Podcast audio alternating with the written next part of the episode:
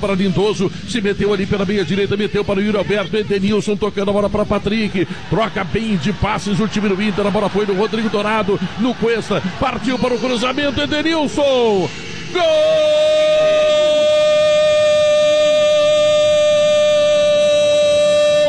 Edenilson para o Internacional. Aquele cruzamento característico do Vitor Cuesta, que já deu gol em Grenal, inclusive marcado pelo Abel Hernandes. O Tyson outra vez dominou, soltou para o Moisés, ao lado da área, o cruzamento.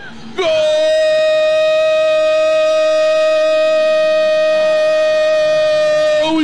Alberto, centroavante no lugar dele, ali no Matadouro, ali onde as coisas necessariamente precisam acontecer. Cuesta dominou no peito, botou na grama, ganhou do marcador. Agora é para cruzar Cuesta, levantou Edenilson, gol! Gol!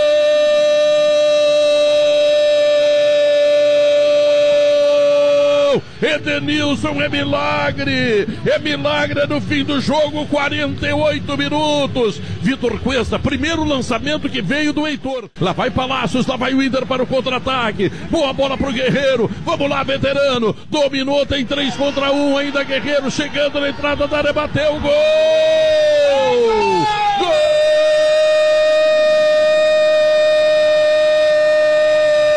Guerreiro! Guerreiro para o Internacional, 50 minutos, agora é 4 a 2 agora é uma vitória maiúscula. Muito boa noite, torcida colorada, iniciando mais um podcast do Colorado 1909. Falava de mais uma vitória, né?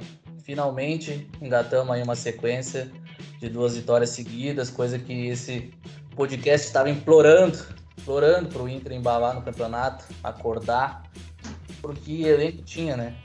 Dava para fazer melhor e conseguiu aí uma sequência positiva num jogos que a gente estava esperando coisa pior. E veio melhor do que esperado.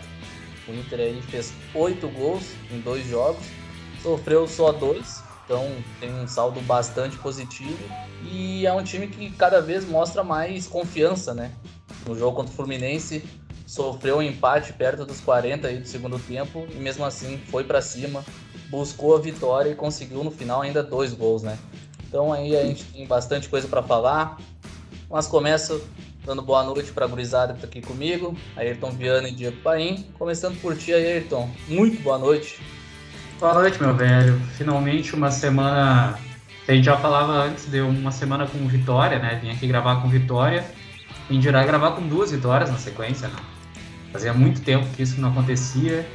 Um jogo que foi um bom jogo, né? O Inter conseguiu repetir uma boa performance assim dentro de casa. Conseguiu marcar muitos gols novamente, isso é bem importante salientar. E né, tá, tá, tá pagando com juros aquele período ali que ficou sem marcar muitos gols.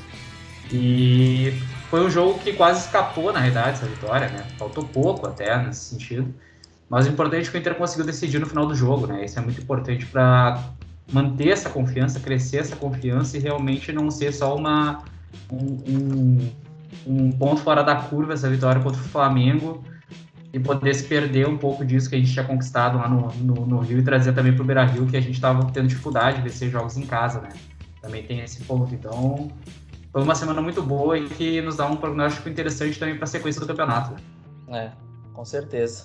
E aí, Diego, como é que tá, cara? A gente discutiu aqui semana passada se o Lindoso ia a campo, né? E o Aguirre decidiu botar o Lindoso de novo, foi o time que entrou em campo.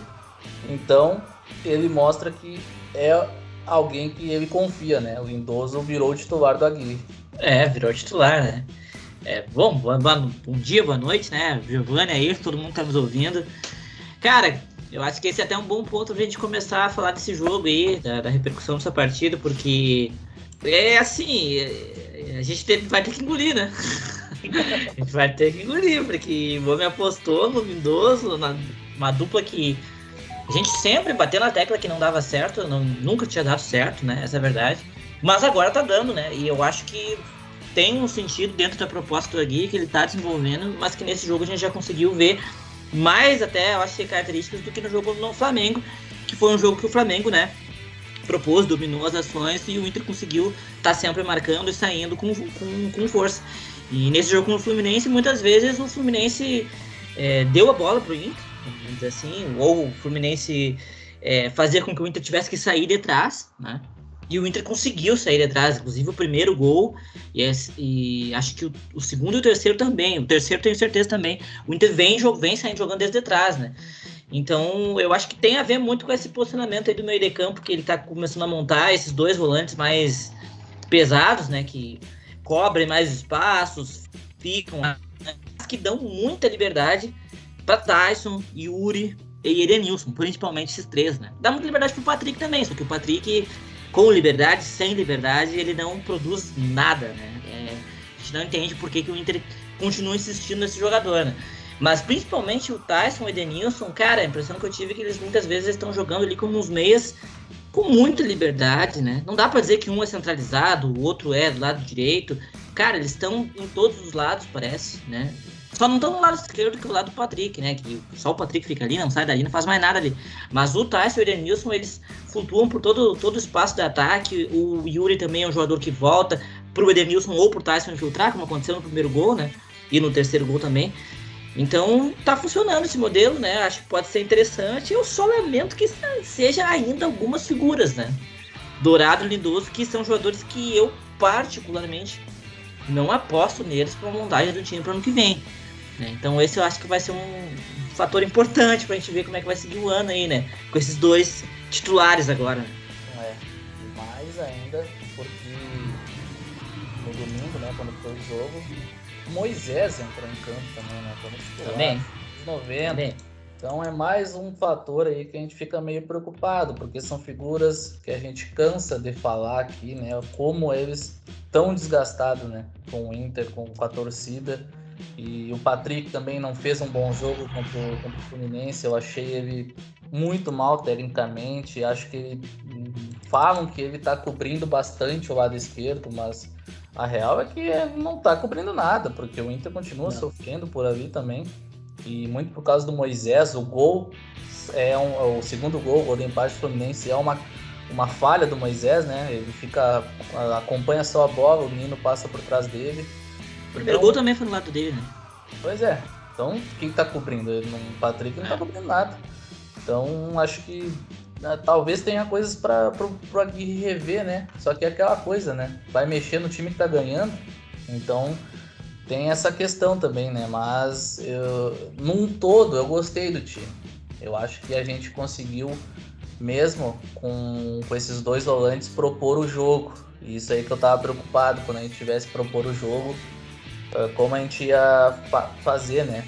E a gente conseguiu construir três gols basicamente em, em, em jogadas que passaram por todo o meio campo. O primeiro, o primeiro gol mostra muito bem isso, né? Começa lá no lado direito, passa pelo meio, chega na esquerda e o Cuesta joga lá no Edenilson. Isso com 7 minutos de jogo. Então aqui está mostrando assim algumas características que ele mostrou em 2015, que era um Sim. Inter agressivo, um Inter que ia para cima no começo do jogo. Então tô, tô, tô gostando dessa parte. O que eu não gosto é, é, é os mesmos nomes, né? Só que aí o que a gente vai fazer, né? Mas num todo acho que foi uma partida boa e principalmente pela recuperação, né? Dentro do jogo porque sofrer um empate duas vezes e um que foi aos 40 do segundo tempo, se fosse em outro, outro, outro dia, como foi, né, contra o esporte, que a gente sofreu um empate, a gente não conseguiu buscar, fazer nada, a gente morreu em campo. Então Sim. mostra que o time está pelo menos confiante, né? O grupo mudou muito mentalmente. E isso é um ponto positivo que o Aguirre conseguiu aí impor. Então dá para ver que os caras estão jogando mais solto, o Edenilson está jogando bem, o Tyson está jogando muito bem, o Yuri Alberto mesmo perdendo alguns gols, ele consegue o tempo inteiro dar trabalho para a zaga adversária. Então é um Inter que tá indo bem, cara. Não sei, acho que agora a gente de fato vai começar a brigar pelo, pelo menos por um G6, porque daqui a pouco a gente engata aí contra o Santos e depois tem o Atlético Goianiense em casa, se eu não me engano, né? Então, Sim, Atlético Goianiense em casa. viáveis, né? É, o Atlético Goianiense fora. São duas fora então agora? Duas fora e o Bragantino em casa. Ah. É, complicadinha a sequência, mas dá. Se o Inter chega a engatar uma boa sequência, já consegue vislumbrar muito bem ali uma Libertadores.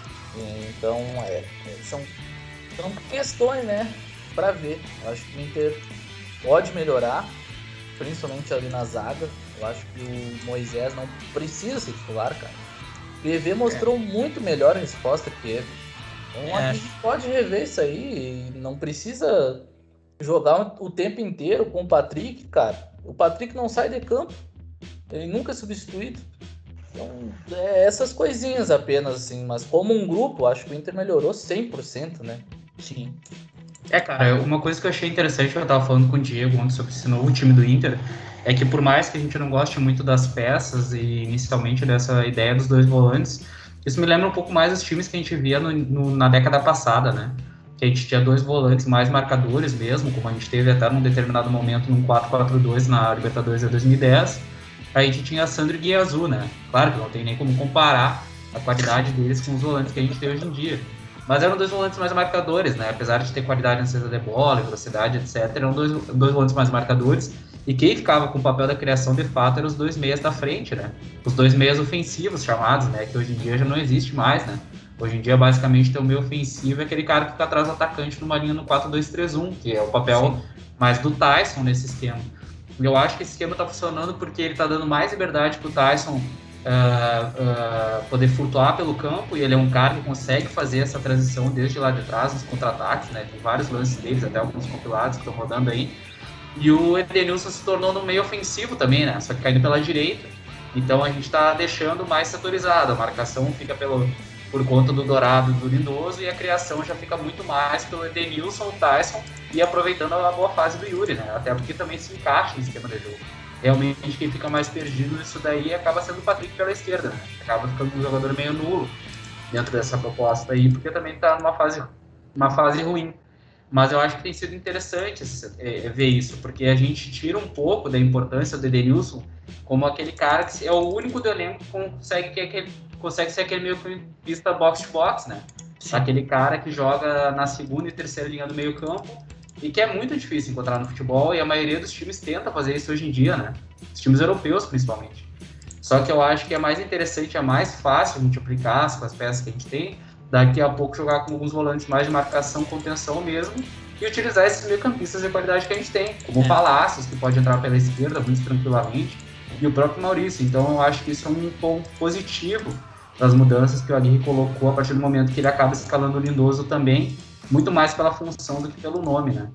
Não, eu concordo 100% e eu acho que essa aí pode ser uma tirada do Aguirre, é uma tirada que talvez, espero, né, daqui um ano, espero que no máximo um ano ou até mais a gente venha a ver como a grande tirada tática do Inter para o Inter ressuscitar, assim. Porque se a gente pegar nos últimos anos aí, nossos últimos times, né, o, o, Abel, que há muito tempo joga num 4-2-3-1 ou 4-4-1, esse é o time que ele joga desde muito tempo. Pegar esse time do Abel, que jogava no 4-4-1, né? Ou o Kudê, que jogava no 4-1-3-2, ou no Odair, que jogava com aquele tripé, todos eles dependiam muito dessa figura do Edenilson, né? Todos eles dependiam muito desse jogador box to box, que tinham esses jogadores ali na, na faixa do meio de campo, que era o jogador que fazia a armação do time, bem dizer, né? Todos eles dependiam disso. O, o Kudê, por muito tempo, jogou com o Lindoso e, e Musto, né?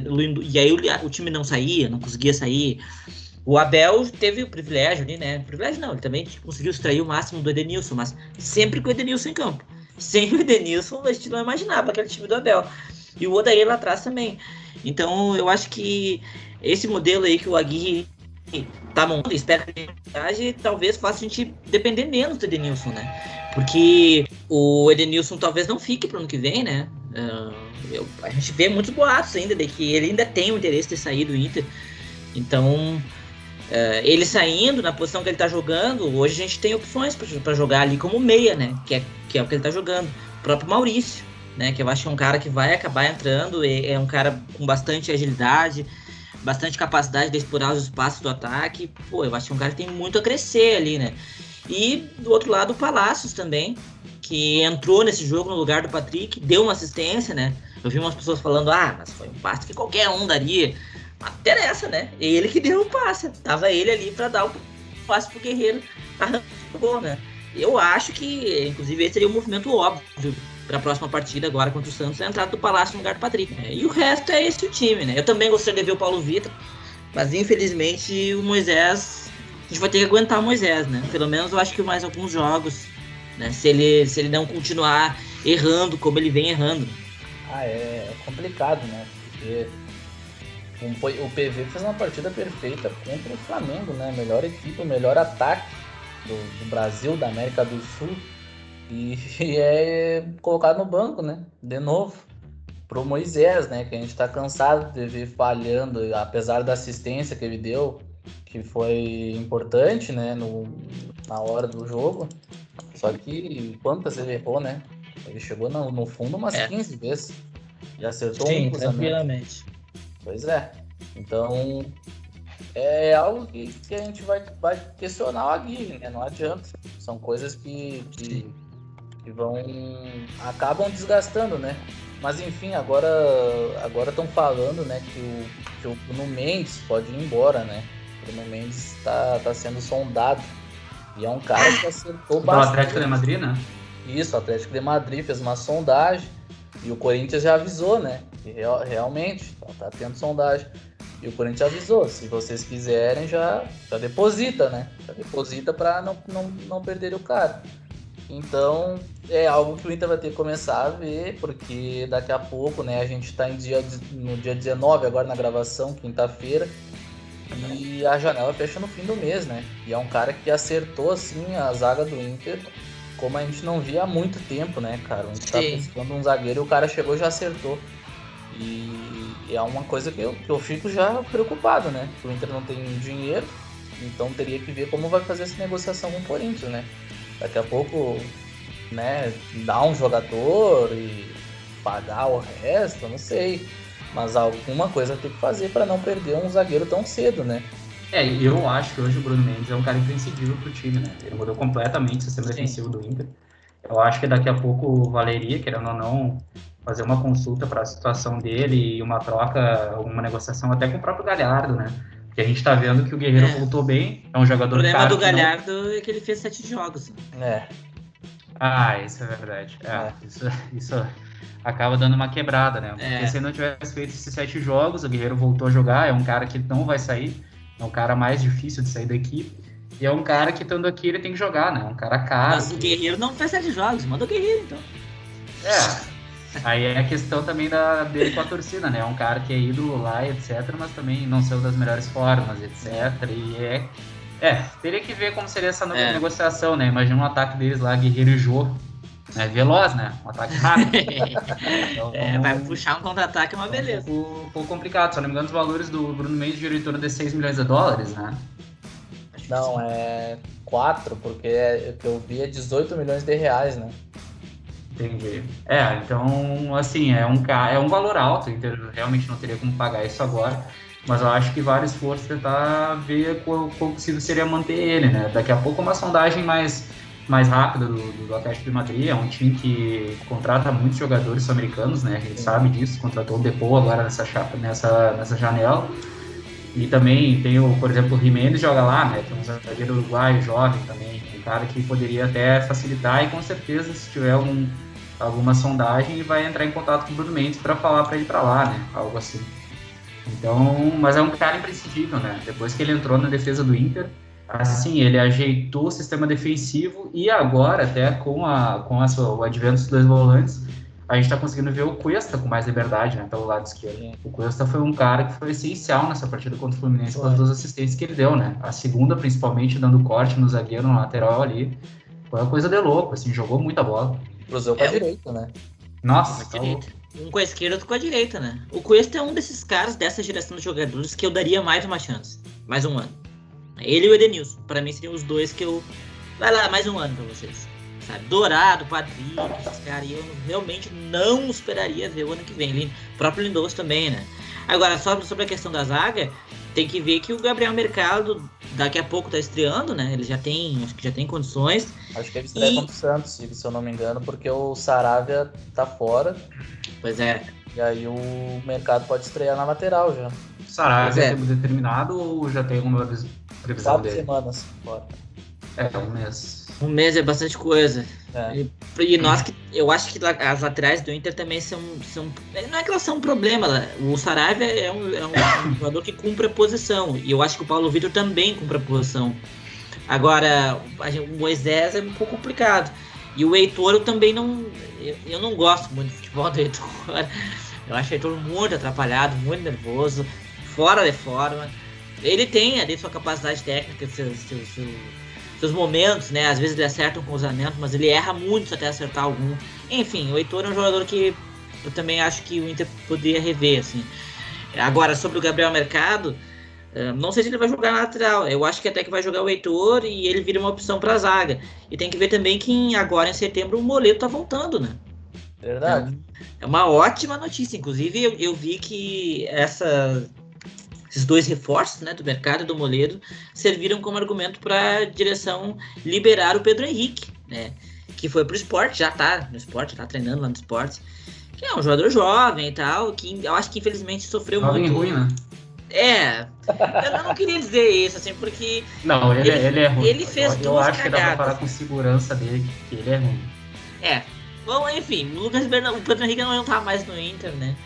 Foi emprestado e acho que não vai mais voltar, mas tem o Gabriel Mercado e o Moledo, né? Então, se por acaso o Bruno Mendes for embora, princípio, um dos dois entra na zaga do Inter. É, claro que a gente não quer que o cara vá embora, né? Mas em termos de, de zaga, eu acho que o Inter tá bem servido, só, só fico um pouco preocupado em questão do Moledo, porque geralmente ele volta pesado, né? Todas as lesões que ele teve é, tempo ele leva demora, demora para voltar em forma, né? Mas é um bom zagueiro. Também depois que ele pega no tranco. É, isso aí. Ele pode demorar um tempo para voltar, mas é um cara que sempre deu retorno pro Inter, né? Mas é uma, uma questão que o Inter tem que começar a ver, né? Porque daqui a pouco vem a proposta e o Inter não, né, não, não pode fazer nada, né? O cara só vai pegar as coisas é, e, e, o Inter não pega nada desse dinheirinho aí. Né? Esquece. Não, nada, né? Só empréstimo. Esquece. Isso que é o brabo, né? A gente Por dá isso... vitrine pro cara e não ganha nada. Foda, né, cara? Foda, isso aí é foda. Inter tinha Por que isso que, um Corinthians é foda também, né? Mas... Tudo vai prejudicar a gente. É, mas eu acho que, que, que, esse projeto Bruno Mendes, no fim, acabou sendo. Mesmo que ele saia agora, acabou sendo melhor que comenda, né? Porque se a gente analisar aquele jogo que a gente fez com o São Paulo, que foi logo antes desse período, aí tá louco, né? A gente entrou com o Pedro Henrique, Lucas Ribeiro e o Bruno Mendes na direita, que meu Deus do céu. Eu Lucas acho que Ribeiro tá no pode... Tá? Tá, tá, tá. Apareceu nos stories essa semana dela, uh, mas eu acho que o mercado é um cara que pode cobrir ali, é interessante, mas eu, eu, eu acho que ficaria atento, assim, porque essa soldagem também agora do Atlético de Madrid, os times já estão, já estrearam na temporada, né? Sim. Eu não sei se eles vão fazer um investimento agora, né? Eu acho que já estão com o time mais fechado para a temporada, pode ser talvez na, na janela de verão, ou até no ano que vem, né? Porque o Bruno Mendes é um jogador jovem, né? Ele não chegaria para já ser titular. É a zaga do, do, do Atlético de Madrid, hoje em dia, eu acho que é Jimenez e Saric, eu acho, não sei. Mas, enfim, são jogadores de confiança, né, do, do, do, próprio Simeone, então eu acho que vale a pena ficar de olho, o Corinthians não vai, ficar, não vai fazer força para manter, né, até porque provavelmente o Corinthians vai ter que conseguir mais dinheiro, né, o Corinthians contratou o Juliano e Renato Augusto, né, contratou dois jogadores Sim. pesados em questão financeira, mas tem que ver se essa proposta vai chegar mesmo, né, e em relação aos laterais que vocês estavam falando ali, uma pena o Sarabia se lesionar, né, cara? Tava vindo muito bem nesses últimos tava bem, jogos. Tava bem, tava, recuperou o futebol dele. Recuperou o, Heitor, futebol. É, o Heitor assim, é um cara que, pra mim, ele é um nota 6, assim, ele não... Ele tem alguns momentos bons ofensivamente, como na temporada passada, que ele foi, foi, teve uma sequência boa nos 4, 5 jogos. Só que eu acho que ele é um cara muito afobado na marcação. Ele faz algumas faltas muito bobas, toma alguns cartões bobos, ele entra muito pilhado, querendo mostrar serviço e acaba se perdendo um pouco nessa questão da marcação. Então, acho que prejudica um pouco ele. Então o Saraiva estava sendo um cara importante pela lateral, até porque nesse esquema com dois volantes ele libera mais as laterais, né? Ele Sim. dá mais oportunidade para os laterais subir. Então não é à toa que na partida contra o Flamengo o Saraiva fez uma ótima partida e contra o Fluminense o Moisés ofensivamente fez uma partida muito boa, né? Acabou dando assistência. Então é, são momentos, é um, é um sistema que também facilita o lado ofensivo dos laterais e ajuda a cobrir um pouco mais no, no contra-ataque, né? Apesar da gente ter tomado uma bola nas costas no primeiro gol, principalmente, né? No segundo foi uma falha mais de atenção, né? na minha visão, contra o Fluminense. É, eu acho que sim. Eu acho que sim. O Moisés até ofensivamente nesse jogo foi melhor que o Patrick, né? Que sim. não participou, não acrescentou em absolutamente nada, né? Eu acho que esse modelo aí que o Argui tá, tá montando é um novo começo, né, pro Inter. Um novo começo, assim, começo de um time. E eu espero que ele esteja vendo assim e espero que tanto a Gui quanto os dirigentes também percebam que esse, esse time, esse novo começo, não pode ser um, um começo que a gente já teve antes, né? O Odair foi um começo, o Kudê foi um começo. A gente não pode ficar andando em círculo, né? Esse novo começo tem que ser realmente para né, ter um horizonte que seja ganhar título, seja uma coisa maior. E para isso a gente vai precisar de novas peças, né? Claro, não dá para reformular o time agora. Eu entendo, o Inter vai terminar o ano com o Dourado de titular, provavelmente com o Lindoso também de titular, né? Com o Patrick, espero que não. Mas, cara, seria interessante a gente começar a dar mais atenção para novas figuras, né? O Paulo Vitor é um jogador que é difícil entender porque que ele foi repentina, repentinamente pro banco, né? E eu também gostaria que o Inter trouxesse alguém nessa janela, né? Está terminando a janela, a gente não vê muitas especulações, acho difícil que o Inter traga alguém. O time não tem dinheiro, né? Mas eu, eu queria, assim, ah, pelo menos um, uma pecinha nova, sabe? De preferência da parte mais defensiva ali dos dois volantes, né? Porque a gente tem o Johnny e tirando o Johnny não tem nenhum outro que possa tirar a posição do Dourado Lindoso. Vamos falar de negociações então, porque eu tava vendo umas notícias aqui. Eu acho que volante como o Diego falou, o Inter não vai atrás. Eu acho que o Inter tá querendo um meia ofensivo. E aí, talvez, se aparecesse um negócio, um centroavante, né? Que o Inter se falou bastante, ah, é. o Baptistão, Batistão. No fim, o cara fechou com o Santos, não veio pro, pro Inter, né? E falaram que ele tava negociando o Palmeiras com o Inter e fechou com o Santos. E é uma é. várzea. Mas o Inter, o Inter tá, tá de olho, parece, que, segundo o Wagner Martins. Grande Vaguinha?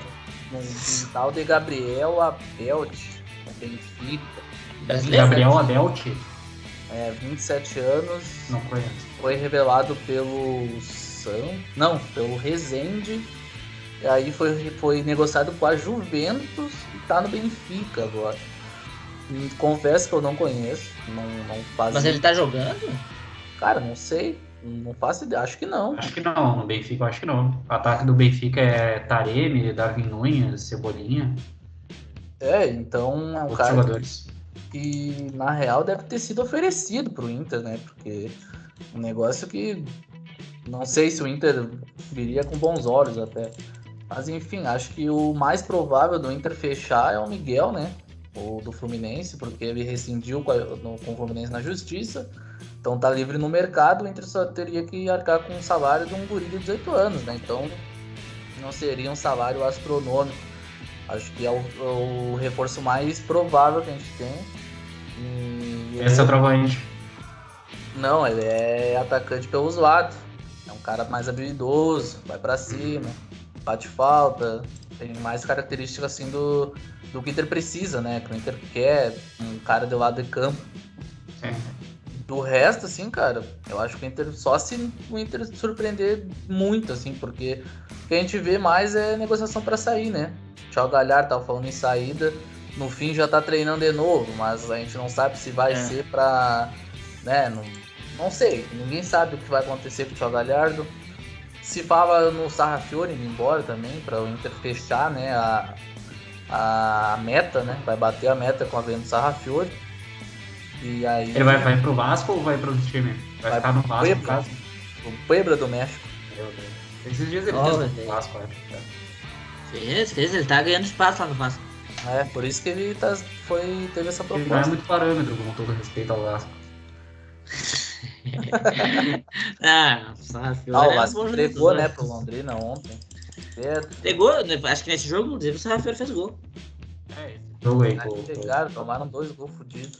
Mas enfim, acho que o Inter vai, vai ter mais movimentação para sair do que propriamente para vir, assim, porque os caras que a gente achava que ia sair talvez não saiam, que é o Edenilson, o Galhardo, Dourado. O Yuri também. É, são caras que eu acho que vai ficar, né? O Yuri vai ficar, a direção quer que ele fique, né? Já, já manifestou isso aí, que é um cara que seria imprescindível, né, para essa nova fase do Inter. Daí, no, talvez na próxima temporada, daí, né? O Inter não consiga segurar, mas nessa eu acho que dá né, ainda. Ainda mais que vai bater a meta com o Sarrafiore agora. Cara, tu sabe que assim, baseado no, nos nomes que tu falou de negociação, etc., eu particularmente acho que a vinda do Léo Batistão. Acho que até foi bom ele não ter vindo, porque eu acho que é um jogador que já sofreu com lesões na carreira, se eu não me engano. Então, um cara que.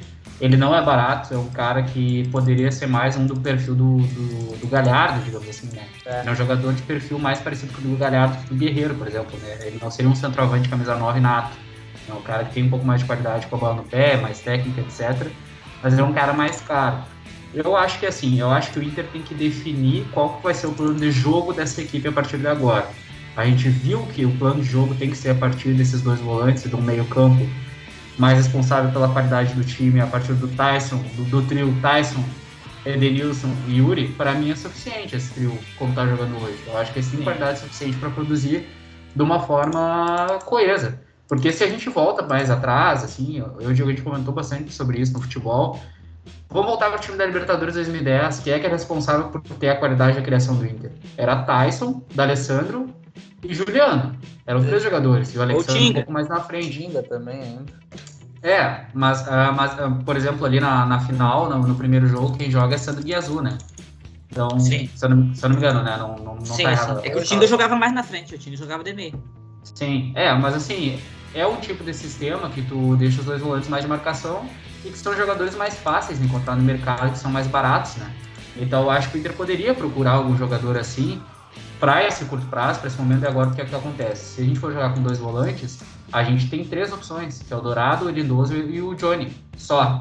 Então é o tipo de negociação mais fácil de fazer. A gente pode pagar mais barato algum jogador, pode fazer algum teste, porque não vai ser um setor que tende a ser tão problemático, no sentido que tem dois jogadores mais na questão da marcação, não exige tanta qualidade desse jogador. Então, se for um jogador que tem uma marcação boa, tem um pulmão interessante, sabe posicionar, mais fácil de encontrar. Porque eu acho que no setor criativo, nesse meio campo para frente, essa linha de três, os meio campistas para frente, a gente tem opção, né? A gente tem opção com o Edenilson, tem o Tyson, tem o Bosquilha, tem o Maurício, tem o Palácios. Então a gente tem opção. Caio Vidal. Caio Vidal, querendo ou não, um cara que não tá jogando, mas é opção. Então, eu acho que para esse momento agora, para a gente não fazer loucura do lado financeiro, a gente tem uma base suficiente para brigar numa condição de buscar uma Libertadores. Eu acho que a gente não pode fazer uma contratação muito pesada, visando uma Libertadores daqui a pouco e prejudicar o projeto. Eu acho que o Inter tem que definir alguns pilares, definir como o time vai jogar e a partir disso buscar essas contratações de uma forma um pouco mais consciente, né? Não buscar um centroavante só porque não tem muita opção de centroavante no elenco. Eu acho que tem que cobrir os espaços que a gente precisa. E eu vejo que a volância seria um ponto interessante, porque a gente só tem três opções, e não um setor que precisaria despender muito dinheiro, né? É fácil deixar jogadores para esse setor. É, eu também acho. Acho que pro momento seria essa posição a mais, a mais necessária, assim. Centroavante, a princípio, não vai ser necessário, porque tem o Yuri e o Guerreiro, né? Acho que os dois vão cumprir aí é, o que a gente precisa. Claro, isso para esse ano, né? Porque pro ano que vem acho que aí vai precisar, porque o Guerreiro provavelmente não vai ficar, né? O contrato acaba. O Galhardo também provavelmente não vai ficar pro ano que vem. E daí realmente vai ter que trazer um atacante, né? Mas, de qualquer forma, eu, eu gosto desses movimentos aí que a Edson tá fazendo. Esse menino Miguel eu não conheço ele, mas pelas características do jogo dele e também pelas características da formação do Fluminense, que tem é, é, criado muitos jogadores interessantes nesse sentido, né? Dribladores, jogadores que vão para cima. O Luiz Henrique jogou contra, contra nós, tem essa característica, é um jogador que a gente não tem, aquele jogador é ali. É parecido, Miguel é bem parecido. Pois é. É. Tem o Kaique também, né? No que o Fluminense tem apostado bastante, que talvez seja o mais talentoso deles. Então acho que se o Miguel chegar com essas características, com essa capacidade, vai, já vai ser bem interessante para nós, né? Então eu, me agrada assim, esse, esse tipo de contratação. Agora, é, minha preocupação é mais é pro, pro ano que vem, assim, pro segmento que vão dar a esse projeto, a, a, a, essa montagem de elenco, assim, né? Eu tenho medo que o Inter acabe fazendo algumas cagadas, assim. Eu acho que claramente alguns jogadores já deram, né? Eu acho que o Patrick seria interessante Inter negociar agora, né? Não vai, provavelmente, porque não vai chegar ninguém. Mas seria o ideal, eu acho que seria negociar ele agora, né? porque não tem porquê, cara. Ele vem muito mal e ele continua jogando sempre titular. Eu tô batendo essa tecla, porque realmente eu fiquei irritado nesse jogo com o Fluminense no, no futebol do Patrick, assim. Mas é, seria esse momento que eu esperava, assim, né? a gente tem três caras para colocar no lugar do Patrick. Palácios, Bosquilha e Maurício. Três caras. Uhum. E jogam mais tranquilo, tranquilo Patrick. Eu ia comentar, na, na, na faixa no meio campo é a posição que tem mais opções, né? Tem muita opção. Sim, tem muita opção. E o Bosquilha entrou também, né? Deu um chute ali de frente pro gol. Vê, ele tá voltando. Por, por isso que eu, que eu comentei antes, assim, eu acho É. que a gente sempre busca contratações de qualidade do meio para frente, mas eu acho que a gente já tem essas peças. né? Eu acho que quando a gente olha para o elenco do Inter, a gente já tem mais disso, né? É, a questão que atrapalha bastante o Inter que vem, o Inter vem sofrendo muito com lesões, né, cara? É, o Maurício se machucou sozinho, cara. Se machucou sozinho num, num- num lance escroto. Foi dar um calcan- calcanhar na bola, fincou o pé na, na grama e torceu, sabe? Então, o Sarabia se machucou, o Bosquilha voltando uma lesão séria. Então, o Inter sofre bastante com isso aí. Eu espero que a preparação física se ligue nisso, sabe? Porque, querendo ou não, o elenco do Inter, ele não, do meio pra frente, cara, tem muita opção. A questão é ali da partir da volância pra trás, sabe? O Inter sempre sofreu bastante com isso. E do meio pra frente, sobra opção. A gente tem o Patrick jogando, mas a gente queria aqui qualquer um dos três que a gente citou, sabe? E daí ainda tem mais o Caio Vidal, que pode jogar pela esquerda também, ele vai bem pela esquerda. Ele faz a direita, mas eu preferi ele em todos os jogos que ele fez pela esquerda. Ele É a foi- posição dele, né? Que É, eu também acho. vai com ele ali, né? Sim. Então o Inter do meio pra frente eu acho que tá bem servido. A questão é se saísse alguém. Não vai sair o Edenilson, não vai sair o Yuri Alberto, então não tem por que fazer movimentação desse tipo, sabe? Porque vai jogar Yuri Alberto ou Guerreiro. Não, não, vai, não vai passar disso aí. O Thiago Galhardo não vai pegar mais time se ficar no. É, eu até acho que vale a gente comentar a situação do Galhardo aí, porque o afastamento do Galhardo fez muito bem o ambiente do time, né? O, o Ah. time ganhou confiança, ganhou força, né? Uma coisa que não vinha tendo, né? É. Não vinha tendo. E coincidentemente, justamente quando o Galhardo foi afastado, o time Tem que falar Se fechou, situação mesmo, cara. A gente tem que falar situação porque.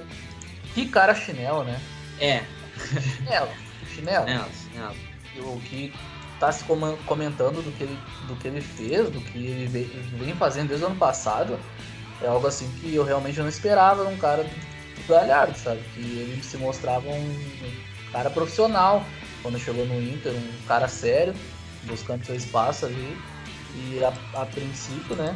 Um cara que quer ser melhor que. maior do que os outros, né? É, uma situação bem, bem estranha essa, né? É, pelo que eu vi as informações é que a coisa começou a desandar do Galhardo do Inter desde o ano passado, né? É, a virada ali do ano, eu acho, principalmente, quando o Cudê saiu, aí veio o Abel, ele começou a entrar numa fase técnica muito ruim. Eu acho que a partir do momento que ele estava sendo artilheiro, ele foi convocado, eu acho que subiu a cabeça dele, entendeu?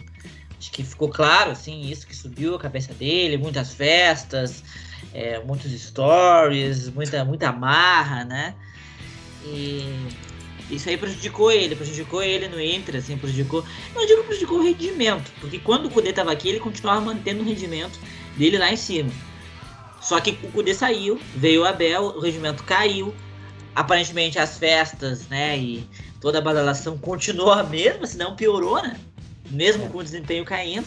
E aí tem aquela, aquela situação ali no início do ano que o Inter supostamente recebeu uma proposta do Al Hilal, né, da acho que Arábia Saudita, Uhum. e, e, o, e o Galhardo deu como dada a negociação, né? É, esvaziou o armário, saiu do grupo do WhatsApp, comunicou todo mundo que ia embora, foi fazer uma festa no Rio de Janeiro. E o Al Hilal simplesmente não depositou o dinheiro, o Inter, sem depositar o dinheiro não rola nada. E ele teve que voltar pro Inter, né? Eu acho que a partir desse momento aí já ficou bem complicado o clima para ele, tanto que ele, naquela reta final com a Bel ele praticamente não jogou mais, né? Tinha aquele jogo com o Vasco que ele entra. É, o jogo com o Vasco, né? Que ele É. entrou e fez o gol e tal, mas ele não vinha jogando. E aí depois com o Miguel, até acho que ele começou bem, assim, até que acho que ele tava tendo rendimento com, com o Miguel em algumas partidas. Mas acho que ali a gente já via que o grupo não tava tão fechado assim. A gente sabe que essas atitudes dele incomodam muita gente. Ah, teve a situação do Grenal também, né? Isso. Teve a situação do Grenal também, que ele fez lá.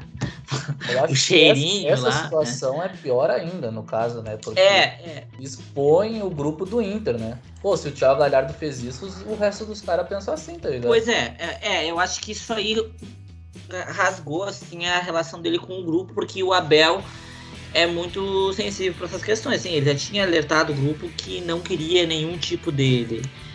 Não queria externar nada, né? Queria um grupo muito fechado. E aí o Galhardo, que não tava nem no, no estádio nesse jogo, né? Tava em casa. Ele faz isso aí, né? E além do que, eu acho, eu acho assim, sinceramente, eu acho que se a provocação tivesse sido bem feita, não seria problema. Mas ele fez o cheirinho, né? Que não tinha nada a ver com a porra de um Grenal, né? É, não tinha nada a ver com o Grenal aquilo ali. Então aquilo ali já deu munição pro Flamengo, né? Que era. Cara, deu munição pra qualquer um, menos pro Flamengo, que era o principal adversário do Inter, né? Então, acabou sendo um desastre. Eu acho que ficou muito ruim o clima pra ele, né? Eu acho muito ruim, porque é um jogador que o Inter não vai conseguir lucrar. Não vai conseguir lucrar esse jogador.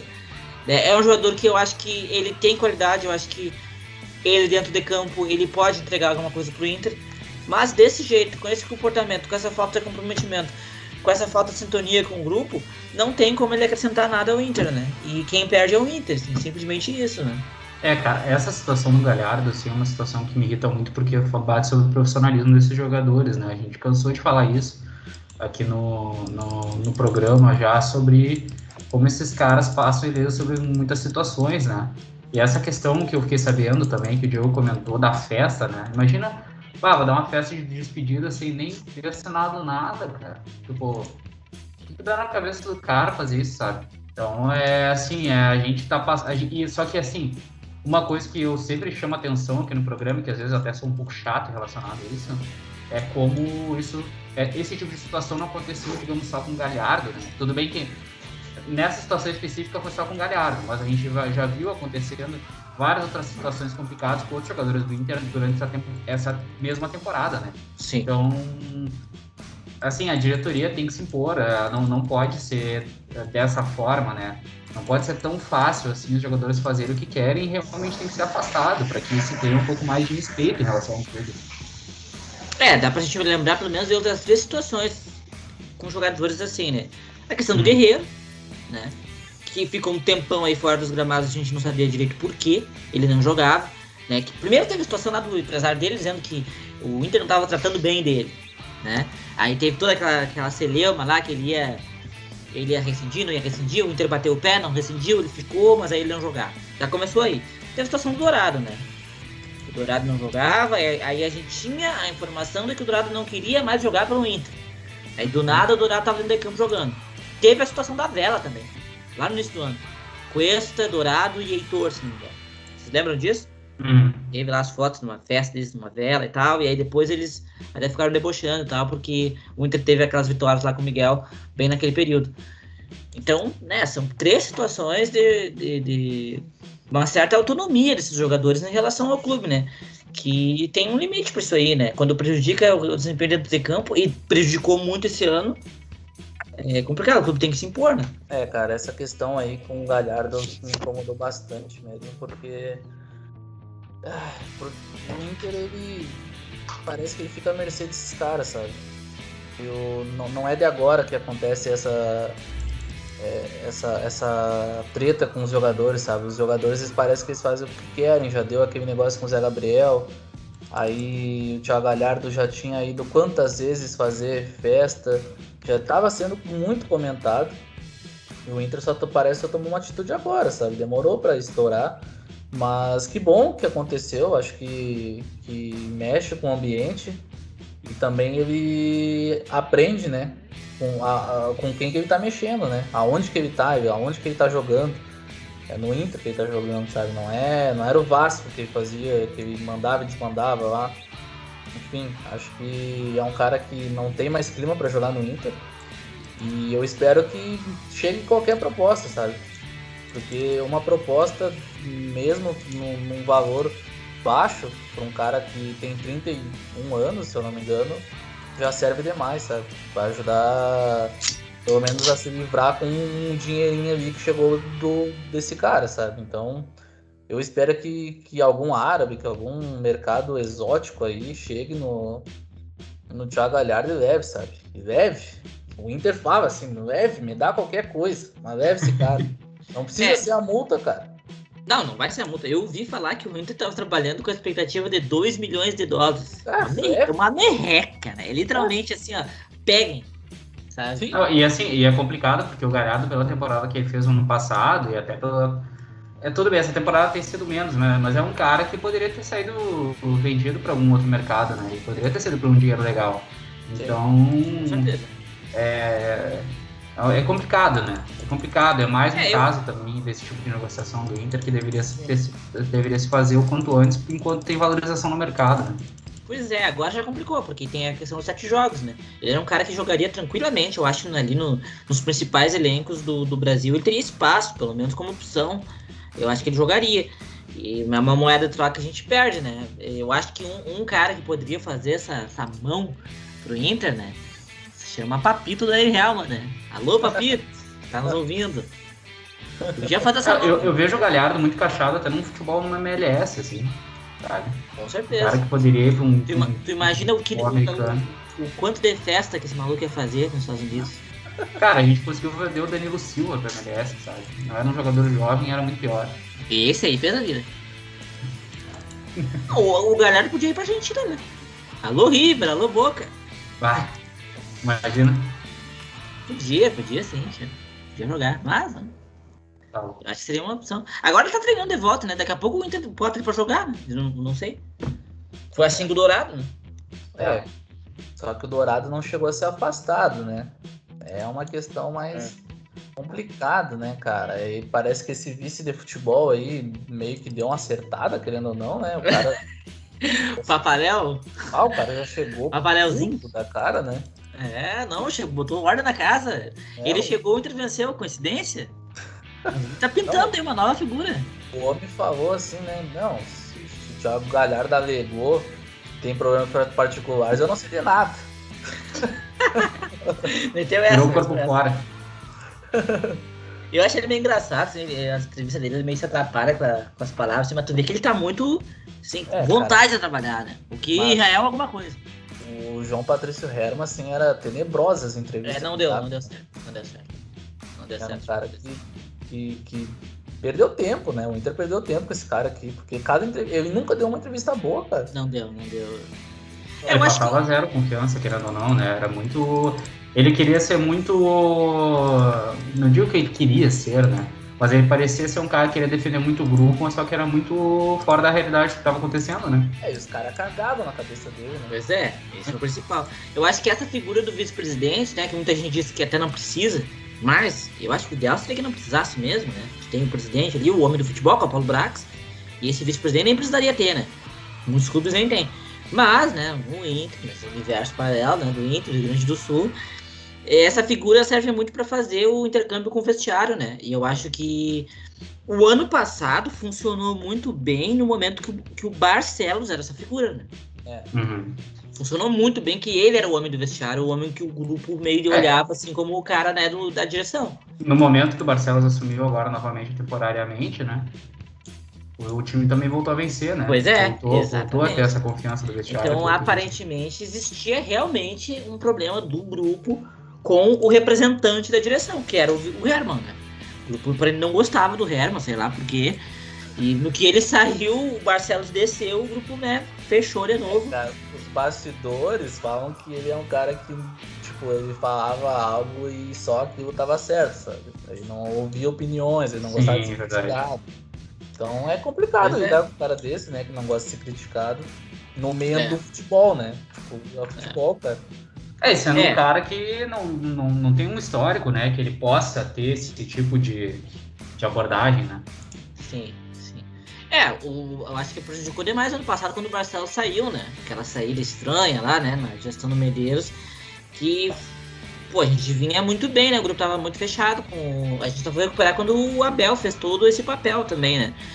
Eu não sei como é que é esse novo diretor, né? Como é que ele trabalha e tal, mas daqui a pouco ele pode ser essa figura que o grupo feche com ele também, né? Porque o Inter precisa disso. Não, eu acho que não era necessário, mas aparentemente precisa, né?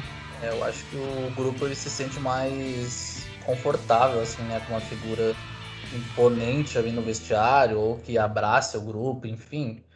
Eu acho importante, né, cara? Querendo ou não, nosso mundo à parte que exige às vezes isso aí, né?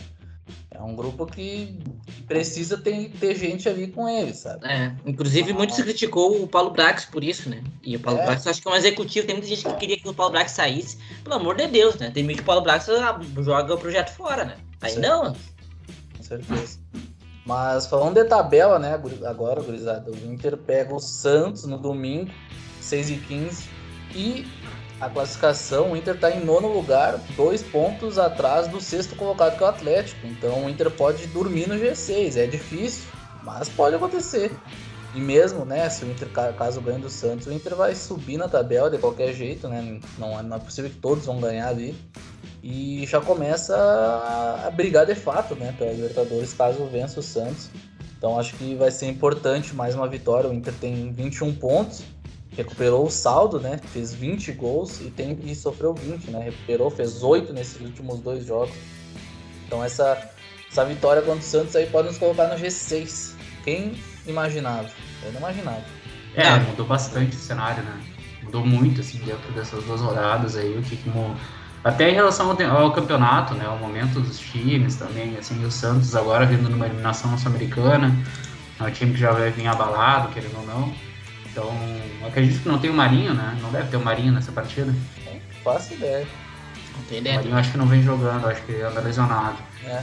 Então é uma partida que agora, pelo momento que vive o Inter, pelo momento que vive o Santos, o Inter pode buscar uma vitória, sim, né? Eu acho que até com, com uma certa confiança pela fase que a gente está tendo, né? O Tyson está jogando muita bola, o Edenilson está jogando muito bem nos últimos dois jogos, o Yuri também está jogando bem. É, então, apesar de ter perdido um gol importante, eu acho, nessa partida com o Fluminense, né? Eu acho que teve um lance ali que ele poderia ter, ter guardado, etc. Mas é um. É, o Inter vem bem, né? Eu acho que é o momento de confirmar e, e pensar nesse bolo de cima, né? Passar um pouco de, a régua de, de vez em relação a esse, essa décima posição para baixo.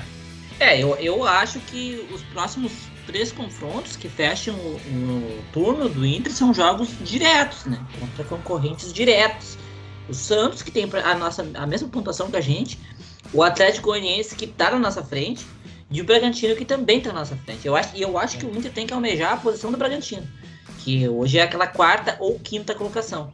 Porque dependendo do cenário, eu acho que é bem provável que aconteça, o quinto colocado vai pegar vaga direta. Por causa que Galo, Palmeiras ou Flamengo devem ganhar a Libertadores ou a Copa do Brasil. Mas a Copa do Brasil ainda. É, então vai abrir talvez mais duas vagas, né?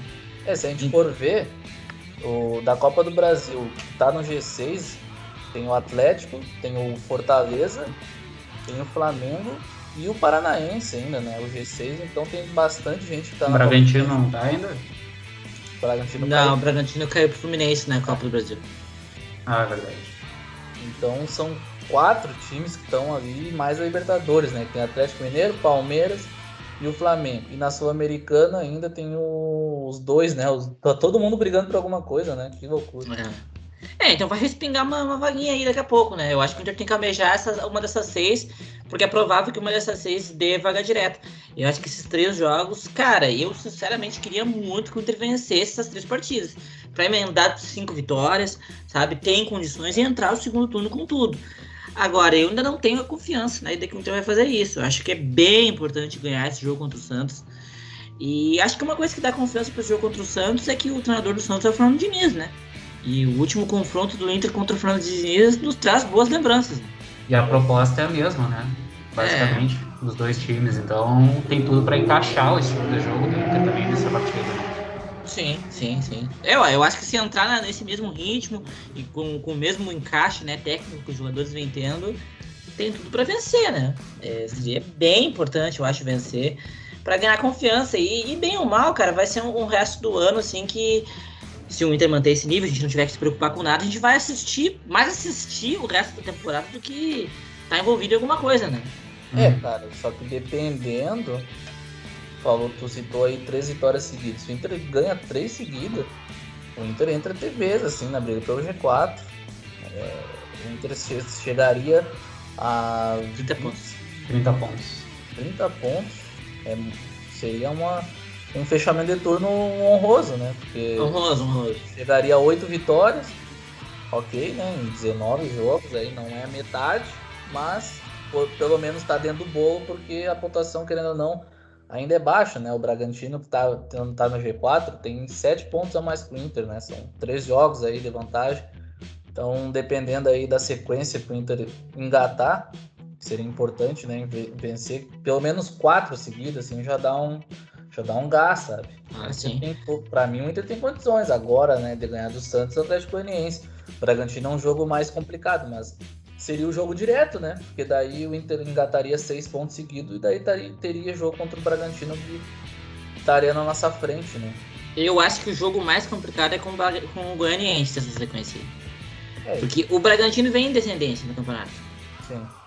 E o Goianiense, cara, é, é um jogo fora de casa. O Inter costuma ir mal em Goiás nos últimos anos. Se a gente lembrar, e as últimas partidas com o Goiás que a gente fez lá foi terrível. É, mas com o Goianiense até que não foi tão mal, né? Não, não, é. A gente ganhou deles na, na Copa do Brasil. Mas... Reserva. É, mas era aquela fase do Cudê ainda.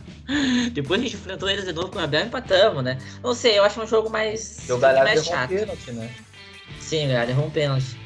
E o Goianiense tá com o barroquismo, né, cara? Ah, o barroquismo vai bem, né? Tá indo bem, tem que respeitar, né? Então. É, uma equipe que sofre pouco gol, né? Eu tava vendo aqui, eles sofreram. Uh, não, na real não. Agora aumentou. Aumentou, mas tava sofrendo pouco gol. É, eles sofreram um gol pro jogo no máximo. É, eles sofreram um gol, agora já. É que Palmeiras fazem... mesmo, se eu não me engano, ganhou 1x0 só deles. Eles fazem pouco gol, a real é essa. Isso. Então, é um time que faz pouco gol e que toma pouco gol, em teoria, né? É, quando ganha de 1 a 0 e quando perde é de 1 a 0 também. Então, então é uma equipe que costuma deixar o jogo feio, né? Real é essa. Pois é, isso não é bom pro Inter. O Inter gosta de time que jogue. Então, é. é pode ser um jogo mais complicado, né? Mas é. ele é muito pra ganhar agora. É, eu acho que tem que levar em consideração essa decadência do, do Bragantino Brasileirão, porque eles também têm poupado muitas peças, né? A partida contra o Juventude, eles pouparam muitos jogadores. Então acho que tem que levar um pouco em consideração isso, porque é nosso americano. O foco do. Apesar do Bragantino estar tá bem no brasileiro, acredito que eles conseguem vislumbrar um possível título internacional, né? E isso está relativamente próximo para eles no Sul-Americano, porque eles estão numa semifinal. Então, eles pegam quem na semifinal mesmo? Libertar, né? Libertar. Libertar. É, é um time que, teoricamente, o Bragantino parece ser mais qualificado, né? Então, é, é um time que vai, vai buscar bastante isso, né? Tá próximo, vai querer isso e tá cuidando um pouco as forças no brasileiro. Eu acho que vai depender do momento ali do campeonato. Acho que. Eu, eu não sei quanto tempo demora agora eles jogarem novamente no Sul-Americano. Pode ser que eles voltem. Né? Pode ser que eles voltem a jogar nesse meio tempo com o time titular no campeonato, né? Pra, pra não. Não vai ter um, um calendário tão cheio, ainda mais considerando que eles não vão estar na Copa do Brasil mais. Mas é um jogo que tem que ser um pouco difícil, né? No Beira Rio, aquela história toda, mas Uh, vai depender também como, como o Inter vai chegar depois dessas partidas, porque eu acho que agora é o momento também do Inter ser algo que foi parecido com o ano passado, até na, naquela própria fase do Cudê, é aquela sequência de vitórias do Cudê, que teve até jogos contra o Bragantino mesmo. Sim. Até foi uma sequência de jogos até. Não lembro se foi parecido os enfrentamentos, assim, mas a gente tinha pegado Fortaleza, eu acho, né? Não, Fortaleza a gente perdeu fora. Fortaleza a gente perdeu, né? É, eu não lembro quais foram os jogos. Vasco, né? Atlético Paranaense, Vasco, Bragantino e Sport. Isso. Mas foram cinco jogos, não foram? O, o quinto, foi, um. o quinto foi com o Flamengo. É, isso que a gente empatou. empatou. Isso. É. é. Então, eu acho que tem que ser algo parecido assim, jogo a jogo mesmo, né? A gente. O ano passado, ali mesmo, naquela sequência do Abel, a gente foi muito nessa questão do jogo a jogo. É. Isso vai fazer a diferença, porque se a gente conseguir terminar o primeiro turno com 30 pontos, fazendo uma projeção de algo parecido para o segundo, a gente pode conseguir 60, né? Ao todo. Isso provavelmente é. vai dar uma, dar uma, condição de classificação direta para Libertadores, ainda mais considerando que dos quatro semifinalistas da Libertadores, três são brasileiros e são os três francos favoritos. É, essa semana isso ficou muito claro para o rendimento dos times. E boa parte desses times ainda estão na Copa do Brasil, né? Então, a chance de abrir duas vagas a mais é muito grande. Então, acho que o Inter deu uma respirada boa e tem que pensar no jogo a jogo. Assim, vamos virar esse turno agora no jogo a jogo, dá para conseguir essas vitórias. A gente tá, vai pegar times que não vêm em grande fase, isso é importante no Campeonato Brasileiro, né? Porque a gente pode pegar um time menor que vem em grande fase e ser um jogo muito mais complicado. Então, eu acho que é um momento bom para pegar esses adversários, considerando no momento que vem o Inter, né? Já mudou bastante o cenário nos últimos jogos, até que eu vinha comentando que me deixava mais assustado. Agora a situação já, já mudou bastante de figura. Sim, sim, sem dúvida. É, eu, eu acho assim, até tu mencionou da, das partidas dessa semana, né? Do Flamengo, o Galo e o Palmeiras. Cara, é impressionante, assim, né? Se você pegar o que o Galo jogou nessa partida contra o River, o que o Palmeiras jogou contra o São Paulo e o que o Flamengo vem jogando em todos os jogos, exceto contra o Inter, né?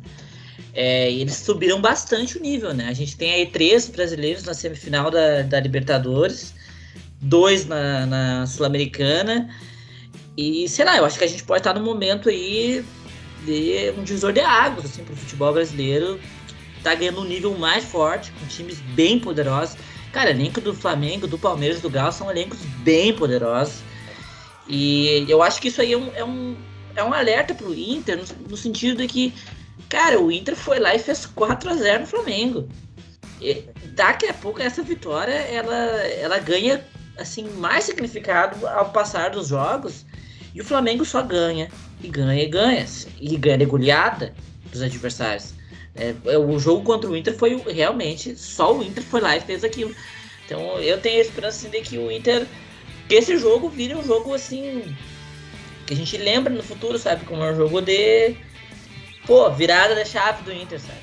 Que é o que a gente é. esperava que fosse aquele jogo com o São Paulo e acabou não sendo. Mas é o que foi aquele Grenal lá atrás do Daniel Carvalho, por exemplo, entendeu? Porque o nível que esses grandes brasileiros, né, esses gigantes aí, de, em termos financeiros, alcançaram. Olha, eu nunca tinha visto, acho que nunca aconteceu. De três grandes times, assim, e os três estão dominando todas as competições. Nunca tinha visto isso. É, querendo ou não, mesmo que a gente tenha. Teve vários elencos, né? Vários times aí que foram financiados durante essa última década, essa década agora também. Só que um domínio tão grande, né, na América do Sul é, é bizarro, né? Nunca tinha acontecido. E os, a, a imprensa argentina deve estar tá bem louca, né? Ah, com certeza. Mas é bom, é bom que eles fiquem mesmo. É, eu acho que desde a década de 90 a gente não tem um ano, talvez, no futebol brasileiro com elencos tão fortes. Não tem. Os três, três no mesmo ano não Três no mesmo ano, talvez assim, Cruzeiro, Santos e ali no início da década de 2000, sabe? Mas teria que, teria que buscar, sabe? Porque se tu pegar o próprio elenco do Inter também, cara, a gente tá falando do elenco que tem Tyson, um elenco que tem que tem Edenilson, né? Que tem Yuri, tem jogadores fortes também, Bosquilha, etc. Né? A questão do, é, do o Grêmio era apontado como um dos favoritos, né? Levar sim, sim. Mas ele sabe que é cansado, né? é, sabe que é, é, é cavalo cansado. sabe que não é isso aí, né? É, eu, eu acho que esse cenário, né, que, que chama muita atenção, de certa forma dá crédito pro Inter, porque o Inter foi o único time que conseguiu ir lá e pegar o melhor time dos três e fazer 4 a 0 nos caras, velho, sabe? Eu acho que isso aí tem que significar alguma coisa pro Inter, tem que dar uma confiança pra esse grupo pro próximo ano, assim, que se o Inter se classificar vai ser a quarta Libertadores seguida que o Inter vai jogar, algo que nunca aconteceu. Então, pô, o Inter né, tá disputando toda hora, né? Então, pô, eu tenho expectativa de que agora o Inter engate, principalmente o ano que vem, daqui a pouco, né, seja, seja o nosso ano, né? Cara, eu falo isso todo ano, mas... Eu, eu já tô assim, ó, não é que eu vou ficar decepcionado. Na real, eu vou ficar decepcionado se o Inter não buscar uma vaga, porque é, essa vitória tem que significar algo, como tu falou, e o time, querendo ou não, ele melhorou a sua postura, melhorou taticamente, os caras estão mais confiantes. Eu acho que tá bem, não, não digo acessível, mas eu acho que o Inter tá no caminho para brigar até o fim por uma vaga. Daqui a pouco, já no começo do segundo turno, já começar bem. Então é aquela coisa, né? Se, se ano passado a gente conseguiu engatar nove seguidos, claro, não tô dizendo que tu vai engatar nove, mas tô dizendo a questão de brigar pelo, pelo alguma coisa até o fim, sabe? O Inter foi pelo Brasileirão, ficou na mão do Inter o Brasileirão. E essas vagas aí, o Inter já em 2011 mesmo, a gente brigou até o fim, só ganhamos na última rodada, sabe? Então, dá para ter uma esperança que o Inter vai, vai buscar essa vaga na Libertadores ano que vem, porque seria financeiramente muito bom, né? E o Inter teria mais uma vez, né, participar da Libertadores e provavelmente o nosso rival não vai participar, já é algo que, querendo ou não, animicamente muda. Ah, com certeza. É, com certeza. Porque esse ano eles né, não participaram, mas jogaram a Copa Sul-Americana, daí... Não, eles participaram esse ano, fizeram fiasco. Sim, é. é, ninguém fala mais, né? Ninguém... é, fizeram fiasco. Eles estão com problemas maiores para se preocupar. Né? É, mas enfim, né, eu, eu acho que tem que, que o Inter tem que focar bastante para conseguir essa vaga, porque querendo não vai salvar o ano. O Inter não fez fiasco na Copa do Brasil, fez fiasco, fiasco contra o Olímpia, né? Perdemos bizonhamente contra o Olímpia, um time que a gente ridículo, 6 a 1 né, cara? O do Olímpia é ridículo. Tá louco. O Inter, ah, o Inter não tem explicação, né? O Inter vai lá, mete goleada seguida, na época do Miguel Angel, depois decai, agora o Inter faz duas goleadas de novo, né? É, depois é, num momento tenebroso na temporada, assim. É, parece que o Inter é. Ele tranca e depois libera tudo quando tem que liberar, né? Quando tem que liberar, não, necessariamente, né? Mas paga com juros. Né? Isso tem que mudar, né? A gente Sim. torce pro Inter e se surpreende com essas coisas, né? Ainda. Mas é, acontece, né? Porque, cara, quando é que a gente ia imaginar que o Inter ia meter 4x0 lá no, no, Flamengo, sabe? Não, foi inacreditável. Não, o que eu acho engraçado é que a mídia simplesmente esqueceu que existiu esse jogo, né? É. Apagaram. Cara, Fizeram mil e uma reportagens sobre a sequência de goleadas do Flamengo e não colocam que sofreu pro Inter, né? Isso que é engraçado. Não, é que aquela coisa, cara, o Flamengo. Foi realmente só o Inter que conseguiu enfrentar o Flamengo daquele jeito. Todos os outros jogos do Flamengo, eles passam o carro. Passam o carro, Sim. passam por cima. Não, eu, né? eu tava vendo com o Diego aqui ontem, nos últimos 10 jogos, o Flamengo tem 35 gols. É 13,5 gols. É uma ignorância isso aí, cara. Absurdo. é. Ah, os caras perderam ontem 5x1 de novo, né, cara? Sim, cara, imagina. Cara, imagina em 10 jogos tu mandou uma média de 3.5 gols. Tu tem noção ah, do que é isso? Tá. É inacreditável. É algo é, europeu, sabe? É nível. É, é, é, europeu, tipo, os grandes europeus, assim. É, é nível Bayern de Munique, tá ligado? Tipo, gol todo, todo jogo, 6, 5. É, é bizarro, cara. É assustador, na real, né? É, mas é aquela coisa, né? Agora nosso grupo tá confiante pra jogar contra eles. Ah, Temos mais um jogo, né? Ah, nós vamos estourar eles. E contra o Palmeiras, se prepara, que eles vão tomar lá também. ah, tá. É, o Palmeiras tá engasgado também, né, viu? Aqui ganhou da gente. Né? Ah, ganhou num gol cagado, sabe? O Galo é outro que ganhou cagado aqui, né? Outro que nós vamos buscar também esse gol. É, eu ia dizer que dos tri... entre Galo e Palmeiras eu tenho apesar do momento do Galo, tenho mais fé que o Inter faça um bom jogo contra o Galo que contra o Palmeiras. O Palmeiras acho que é um time mais pronto. É, e contra o Galo ano passado foi meio que o começo da recuperação do Abel, né, também. Exatamente. Foi, foi, foi, foi. O jogo do Peglow, né? Peglow é. jogou bem. Foi, foi. 2x2. fez um gol também, né? Fez, fez um gol. Pô, garotinho tava começando. E, na, e no Beira-Rio foi uma das maiores retrancas já vistas na história. Foi bonito, foi bonito. Foi, foi. O famoso ônibus. ônibus do poder. O ônibus vermelho tá louco. Ei, nós jogando sem, sem centroavante, né? Não... Galhardo e mais nada, né? É, era Galhardo Futebol Clube ali. Preto, coisa linda. Cara, eu, eu, só vou deixar um comentário sobre a gestão da temporada. Eu, sinceramente, não gostaria que o Flamengo ganhasse a Libertadores. Imagina que vai ser o Flamengo tricampeão da Libertadores, gente. Acabou o futebol brasileiro. Cara, mas eu não queria que o Galo ganhasse essa merda. Pois é, mas esses são os dois comentários que eu quero fazer. Eu não queria o Flamengo nem o Galo. Então, Palmeiras, vai. É pra te ganhar. Cara, o Palmeiras é o clube que eu menos me importo, assim, na, na moral, assim. É que, tipo, é que, assim, o Palmeiras, cara, ele pode ganhar o que ele quiser. Sempre vai ter o argumento do Mundial, entendeu? Sim, Sempre. É. Sempre Exato. vai ter. Agora os outros, os outros não, entendeu? É, bem é. o Galo é nanico, né? Cara? O Galo é ridículo, só que o torcedor deles acha que eles são grandes. Né? O, Galo, o Galo é menor que o Fluminense. O cara tem literalmente três títulos. não existe, o Galo não existe. Como clube de futebol, o Galo não existe. Sabe? Não tem como, não tem como respeitar o Galo, sabe? O Galo é um clube simpático, assim, sabe? Tipo, Mas... rigor, assim. É, cara, e na real, essa competição aí é, não tem como fugir de um brasileiro, né? Eu vou torcer até morrer pro, pro Barcelona, mas não, não tem como, não, né? Tem como. Possível. Mas dos três ali, eu prefiro que o Palmeiras, sabe? É o corpo que eu vou Também. menos me importar que ganhe. Também, também vou menos me importar. Mas acho que não ganha. Acho que vai ficar entre Flamengo e Galo, que são os dois melhores. Eu acho. Ah, cara, mas uma final entre esses dois seria insuportável. Cara, seria uma final que ia pegar fogo, né? Pela rivalidade e tal. É, eu, eu particularmente gostaria de ver essa final, assim. Eu acho que essa é uma final. Seria uma final histórica, sabe? Eu acho que seria É, uma final a gente, a legal gente pra ia ver o. Flamengo ganhar. Oi? O Flamengo ia ganhar. Eu acho Não, que mas eu torceria pro Galo daí. Eu acho que é reparação histórica ali, pelo menos. Cara, eu não Tu imagina o Wright olhando esse jogo. Bah, louco pra entrar em campo. Literalmente entrar em campo, né? Cara, eu. Olha. Assim. É eu- que, é que eu particularmente acho que a torcida do Palmeiras e do Galo elas são um pouco parecidas nisso. São. Pois é, mas eu é que são dois eu ia clubes que acham que são muito rei da cocada preta. No caso do Galo é né, sem ganhar as coisas aí. Mas o Palmeiras é, ganhou porque teve sempre financiamento coletivo, né? Então, Sim, sim. Pra mim não É. muda muito o cenário, sabe? Pelo menos eu acho que essa é uma história legal o Galo ganhar do Flamengo. Sabe? Seria, sem dúvida seria. Sem dúvida seria. Mas é que, cara, é que o problema do Flamengo é a dimensão do Flamengo, assim. É. A mídia, sabe? As redes sociais, tudo em volta do Flamengo é insuportável.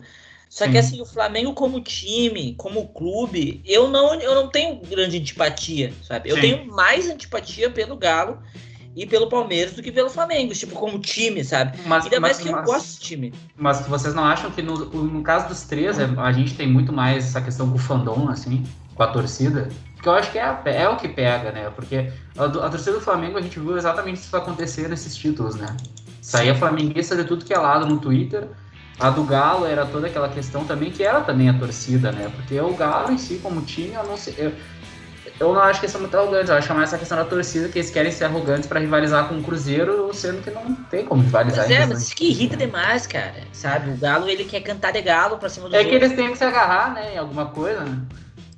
Pois é, cara. Mas é que também. E, e- e eles gostam de pegar no pé do Inter também, né? O atleticano gosta de vir pra cima do Inter, que não que tem são os cabimento. maiores Né? freguês que existem. do Não Inter. existe comparação, cara. Acho que uma diferença enorme aí em tudo. E tu imagina se eles ganham essa Libertadores? Não, não, não, não pode. Ainda mais com esses mecenas que eles estão aí, fazendo tudo errado, se endividando. Não, Mas é bonito, mas assim, seria, seria bonito ter uma reparação histórica do Galo pra cima desse Flamengo. Seria, seria, seria uma coisa que faria sentido. Mas eu, eu sinceramente, eu prefiro que o Flamengo ganhe o 30, então. Ganhe. É, cara, mas pela essa história, beleza, mas vou ser bem sincero, assim, a minha torcida é pro Palmeiras, dos brasileiros. É, Palmeiras, assim, é, no começo, quando eles, ah, lá em 2018, que eles ganharam o Brasileirão, né? Realmente, eles estavam num momento assim que, bah, a torcida tava enchendo o saco. Só que eu não. Na Libertadores eu já não vi isso, sabe? Tipo. Foi É, do ano passado também não vi. beleza, Porque eu, ganhou. eu gosto menos do, do Clube Palmeiras, entendeu? Do que vocês. Olha. Não, eu também não gosto do Grupo Palmeiras. Cara, não, é, que eu, é que dos outros eu, eu, eu, eu odeio mais, sabe? Tipo, o Flamengo até beleza, eu não. é, Até a Carol, né? Minha namorada, ela torce pro Flamengo, mas é complicado, né, cara? Nossa, é complicado, fala pro Flamengo, né?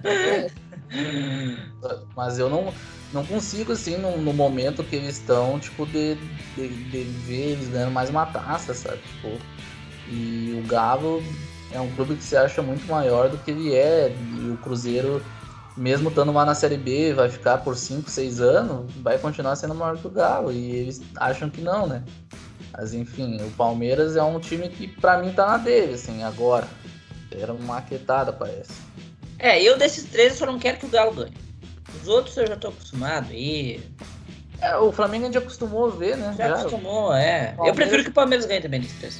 O Palmeiras ganhou duas, duas taças no passado, né? Libertadores e Copa do Brasil. Brasil. Brasil, é verdade. Duas Ah, a, taças. ques- a questão é que o Palmeiras ele tem que aposentar uma camiseta da Parmalat e outra da Crefisa, né? Só Ah, com certeza. Ah, com certeza. Com certeza. É como diz o Antero, né?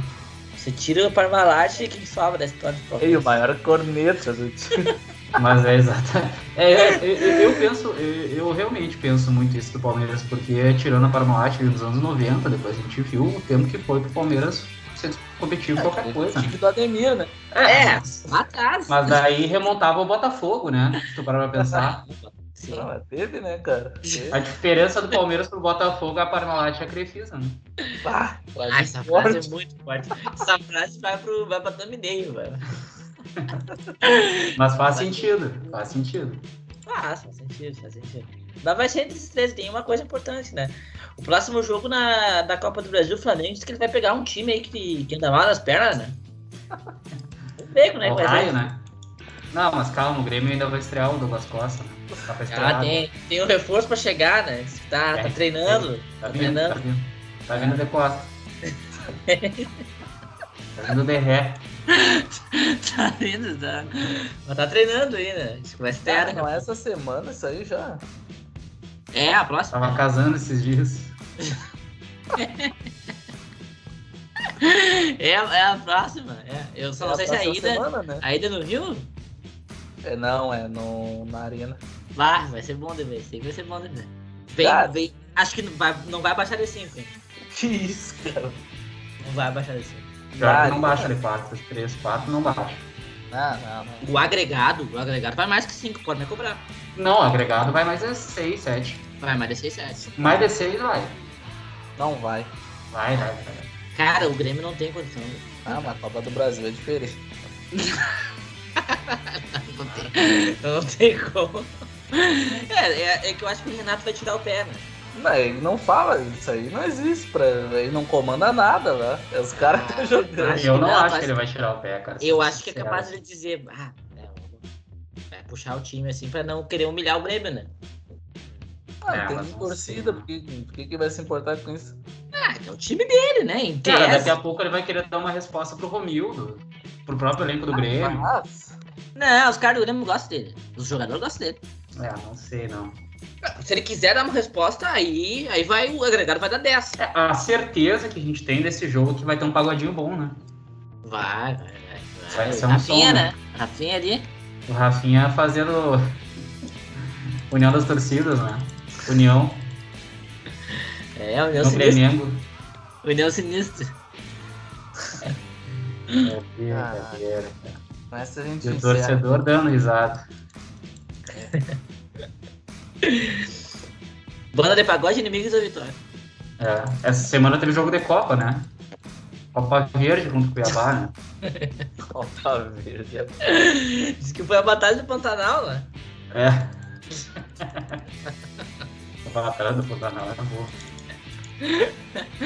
Né, pelo amor de Deus. Pode encerrar aí, pode encerrar que depois dessa. Tá. Virou donos da bola. Não, largar aquele. o- largar prognóstico, né? Palpite pra rodada. Ah, é verdade. Ah, é verdade, verdade. Verdade. Tá. Começa aí, Ayrton. Eu. Vai, vai, dá teu palpite aí. É Inter, é Inter e Santos fora, né? Na vila. Isso, domingo, 6h15. Ah, meu, tomar no cu esses horários aí, né? Outra Todo vez. respeito, cara. Bota o jogo às quatro, cara. Sempre esses horários bruxos. Ah, tem horário no, na TV, né, cara? Ah, tá louco? Todo, toda semana isso aí. Ah, semana, agora a gente jogou 8 e meia, né? Domingo Sim. agora. Olha esse horário. Olha tá isso, cara. É 8 e meia, foda. Pô, o cara querendo ver um fantástico, bem tranquilo. tá, vamos lá. Inter Santos, né, cara? Eu acho que assim, dá pra ganhar esse jogo. Eu acho que é um jogo que. Eu não sei como é que vem a equipe do Santos, né? Mas provavelmente vai- a gente vai, vai jogar contra o Relâmpago Marquinhos, né? Mas, É. lei do Essa é a ex. possível lei do ex aí, então. Vou jogar um 2x1, né? 2x1 pro Inter. Boa. Cara, eu. Eu acho que vai ser um jogo bem difícil, assim. Mas eu acho que vai ser tipo aquele jogo que o Inter venceu em 2018 com o Odair. É gol do. Jogo do gol sem do Damião pelo Inter, Ah. de pênalti. Vai ser um pro Santos, três pro Inter. Tá.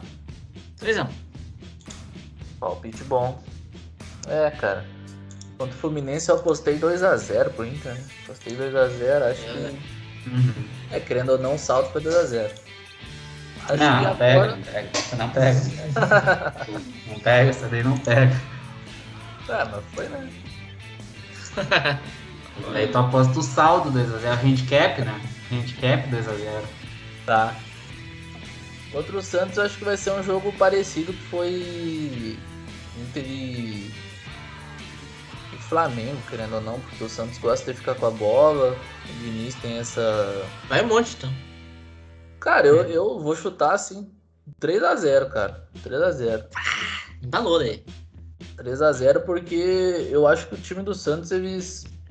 Eles não vão estar tá na, na pilha, sabe? Acho que, querendo ou não, uma eliminação sempre abala. A gente viu isso do Inter. E é normal o time voltar mal, sabe? Querendo ou não, eles jogaram hoje, que é quinta-feira.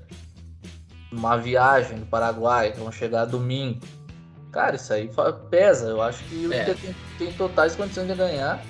E o momento tá propício, sabe? Os caras estão metendo gol, velho. Tem que aproveitar isso aí. Eu acho que vai ser 3. 3x0. É, isso que o, que o Giovanni comentou do perfil do estilo de jogo do Fernando Diniz, realmente algo pode dar uma possibilidade de um placar mais elástico, né? Sim. Eu acho que, que, que, é possível. Mas acho que o Inter também deve começar a ter o time um pouco mais desgastado, né? Apesar de estar. Tá, apesar que o Inter também tem a semana toda para se recuperar, né? Então, teoricamente, não é para estar tá sentindo nada nesse quesito, né? Os caras estavam fazendo media day hoje, rapaz. É, não, é, não. Esquece. Eu esqueci que o Inter agora só joga uma vez por semana. É, só joga uma vez, não tem que estar tá cansado nada. Não, agora tem que jogar todos, não tem como. É, é dá pra fazer um placar mais elástico, realmente. Eu vou, vou mudar meu palpite pra 3x1. Boa. Oh, essa confiança é toda meramente. É, mas contra o Fluminense a gente apostou vitória também. Eu apostei 3x1 contra o Fluminense. Aí, ó. Falei acho que 1x0. Bom, tem que ganhar. Vier os três pontos. Cara, é ganhar de qualquer jeito. Eu acho que tá pro Inter pelas circunstâncias, sabe? Uhum. Pelo momento. O momento do Santos é ruim, o do Inter é, é mais do que bom, sabe? Então, o Inter tem que aproveitar o momento que tá entrando as bolas. Eu acho que, que se a gente conseguir aí de novo uh, acertar a marcação direitinho e, e sair em, em, velocidade, acho que o, o, o contra-ataque do Inter é um dos melhores que tem, cara. Ah, sim melhor que tem com o Yuri, com o Edenilson, com o Tais, tá louco? Tem que vamos pra cima. O Diniz que resolve isso aí. Bom programa hoje, de novo, né? Falamos aí bastante da vitória do Inter. Finalmente falando de duas vitórias seguidas. O Aguirre ainda tem seus problemas ali, né? Mas são coisas que talvez se resolvam daqui para frente. Vamos ver como é que vai entrar o time. Eu acho acredito que o Gabriel Mercado faça a sua estreia. Depois aí de estar dois jogos relacionados, acho que o... quantos Santos vai jogar? Enfim, o Inter aí tentando buscar uma vaga no G6. Se ganhar do Santos, ainda eu acho que entra de vez na briga. Então vamos torcer para essa vitória aí, torcer para o próximo episódio do programa. A gente vir falar de novo sobre mais uma vitória do Inter. E quem sabe aí embalar de vez no Campeonato Brasileiro. E também, né, quem sabe daqui a pouco buscar uma vaga direto, não sei. O Inter é, é uma surpresa. Mas valeu, gurizada, pelo programa, pelo programa de hoje. Até a próxima. Quem sabe aí falando de mais uma vitória. Vamos, meu Inter!